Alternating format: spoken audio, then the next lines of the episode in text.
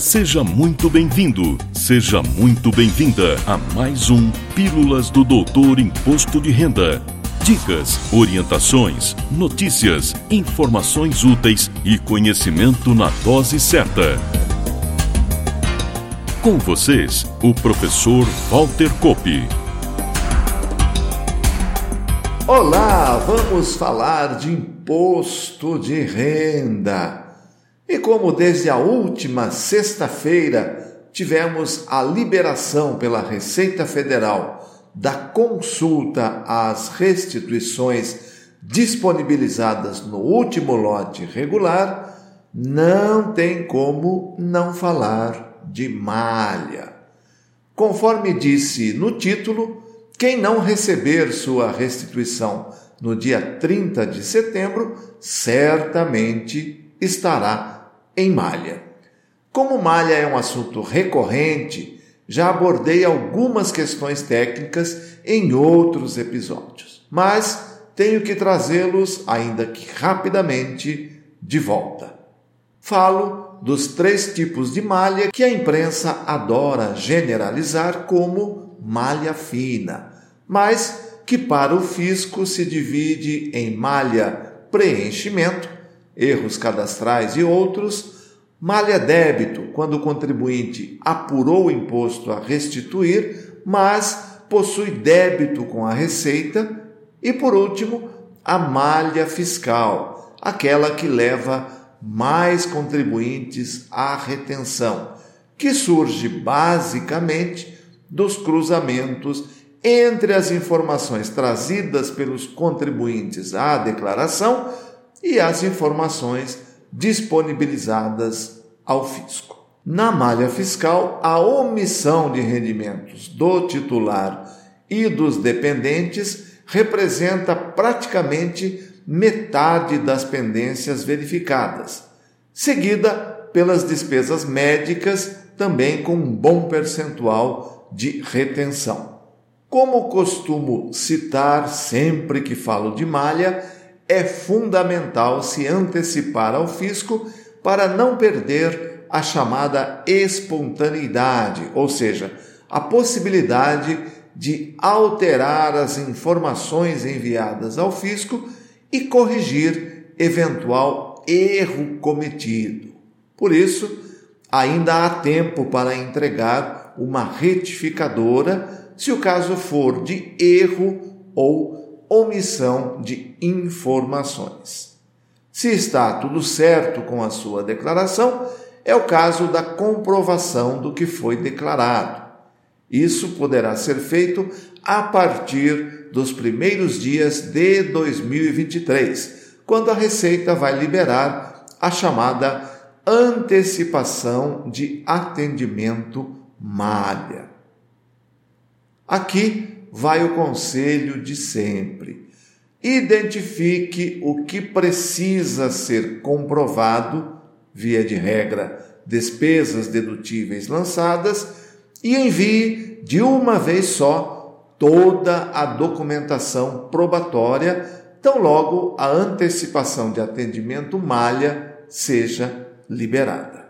No campo das despesas, destaco a importância da prova financeira do pagamento, em especial quando se trata de despesas médicas e assemelhadas.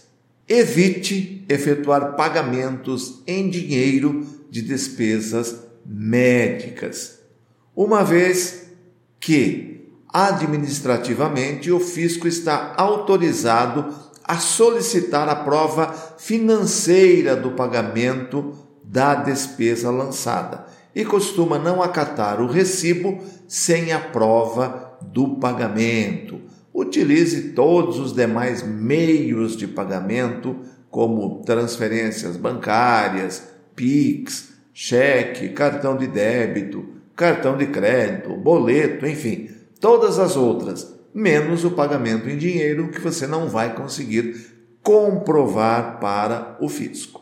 Até aqui falei da situação em que o fisco ainda não entrou oficialmente em contato com o contribuinte, ou seja, não existe intimação e muito menos notificação de lançamento. Lembro que a intimação tem o prazo para atendimento de 20 dias contados da data da ciência e a notificação precisa ser respondida em 30 dias. Se a intimação não for atendida no prazo, o trabalho do fisco tem procedimento e, pela ausência dos comprovantes solicitados na intimação, ocorrerá o lançamento de ofício do efeito daquilo que não foi comprovado.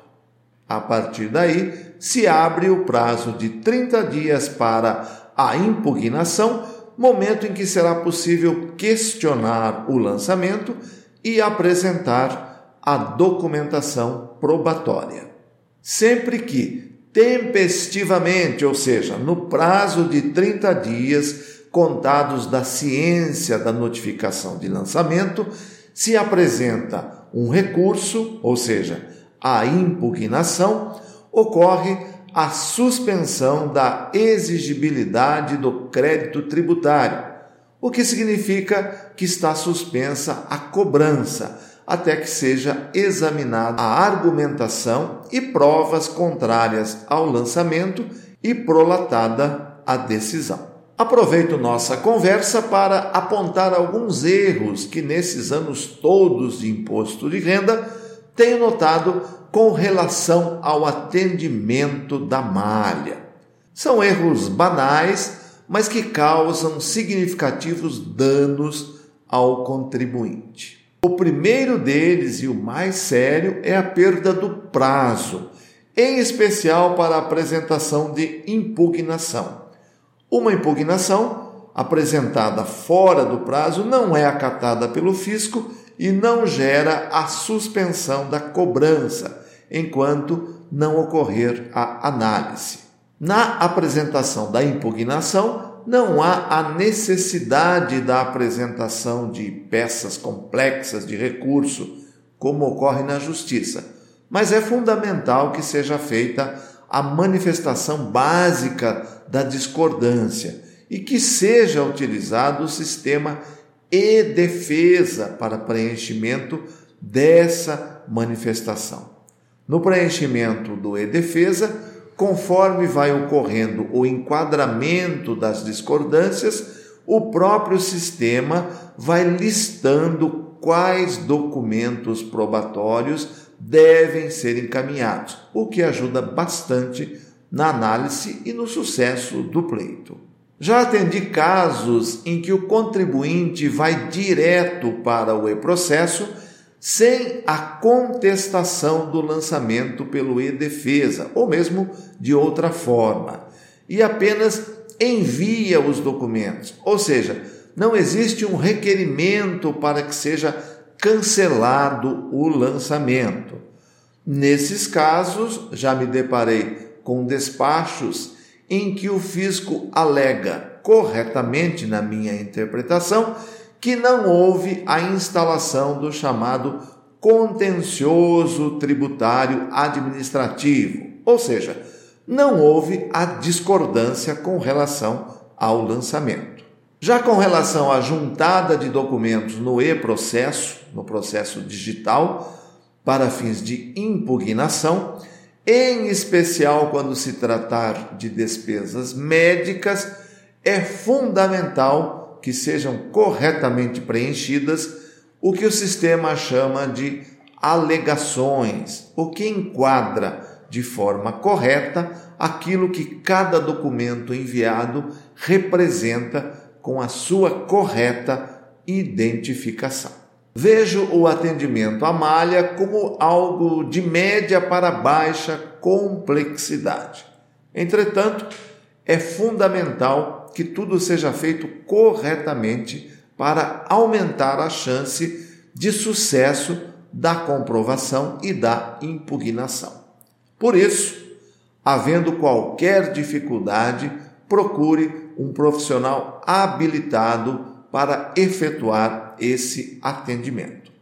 E lembro que, além do seu contador, a Doutor Imposto de Renda fornece esse tipo de serviço é só entrar em contato pelo meio de sua preferência. E por hoje é só. Na próxima semana, mais um assunto interessante, especialmente para você. Valeu! Na próxima semana tem mais Pílulas do Doutor Imposto de Renda.